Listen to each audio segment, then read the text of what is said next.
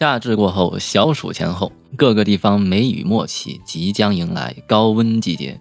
蔬菜要加强陆地茄果类的田间管理，及时采摘果实。林木花果注意防治害虫，苹果树等要防螨虫。樱桃做好下剪和肥水管理工作。如果露天的阳光太大，可以采用遮阳网覆盖，有利于防晒、抗暴雨、保墒。还要做好瓜类、豆类和茄科类的蔬菜品种的留种、选种、采种工作。七月份气温明显升高，南北地区气温相差不大。由于连续晴天，日照充足，蒸发量大，对栽培的花卉来说，要经受高温、闷热、强光、干热风、暴雨和台风等因素的考验。这个时候，保护花卉安全月下至关重要。我们需要主动给心爱的花卉创造一个凉爽舒适的生长环境。下面详细介绍一下。首先，蔬菜育苗和播种，分批分期在陆地可以直播白菜、苋菜、芹菜、油麦菜、落葵、萝卜等蔬菜。胡萝卜在七月中旬播种，秋黄瓜、秋茄子、秋辣椒、秋番茄、秋豇豆、甘蓝花菜可以采用营养播育苗。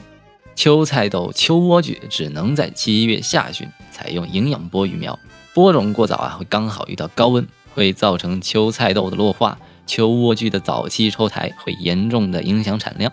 至于栽植采用营养播育苗的各类蔬菜幼苗，比如黄瓜、菜豆、豇豆、番茄、茄子、辣椒、花菜、大白菜、莴苣等，苗龄不可以过大，要适时的栽植，保证壮苗。至于田间管理，七月份是高温季节，蒸腾作用强烈。播种时要保证土壤湿润，有利于出苗。在出苗后，要结合天气情况，注意灌水，切忌慢灌，要做到潮而不湿。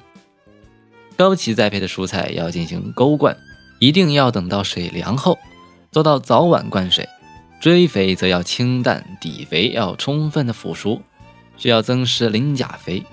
密生的蔬菜还要注意间拔杂草，分行栽植的蔬菜要注意中耕除草。芹菜、莴苣在播种前要进行种子的低温处理。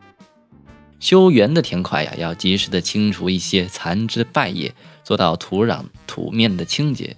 豇豆要在花期喷药，秋播的黄瓜、豇豆等要及时的插架。至于花卉，不少球根花卉已经进入了休眠期。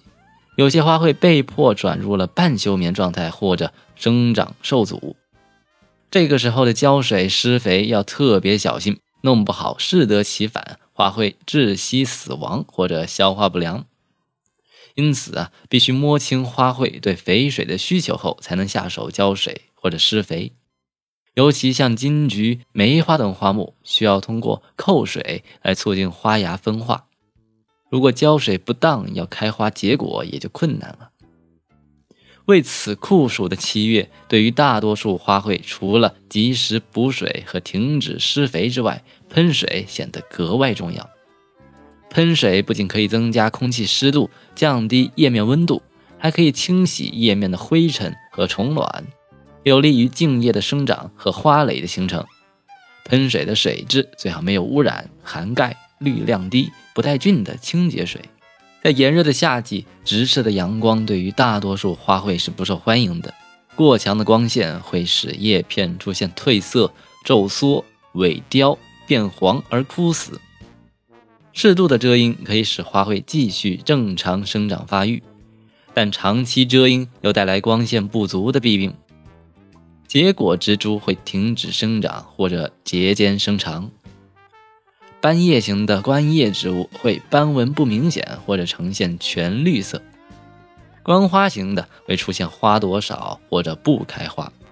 植株的下层叶片会黄化而干枯，整体会造成脱角脱落的现象。通风不仅有利于花卉的生长发育，而且可以清除室内悬浮的尘埃，减少红蜘蛛等螨类昆虫的危害和许多真菌病害的发生。通风会造成室内空气湿度的下降，因此对一些需要空气湿度较高的观叶、观花植物，需要通过喷水、喷雾来弥补。同时，不要把清凉的空气，比如空调的风啊，直接导向花卉，否则会产生类似灼伤的症状，叶片会出现坏死脱色，必须要远离空调口。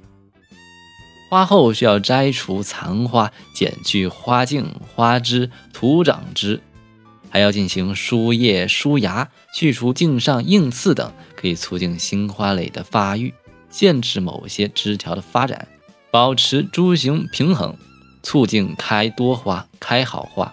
风信子、黄水仙、郁金香等球根花卉的临近，此时都需要贮藏在室内。鳞茎的室藏温度必须控制在二十度左右，这样才能完成花芽分化这一道关。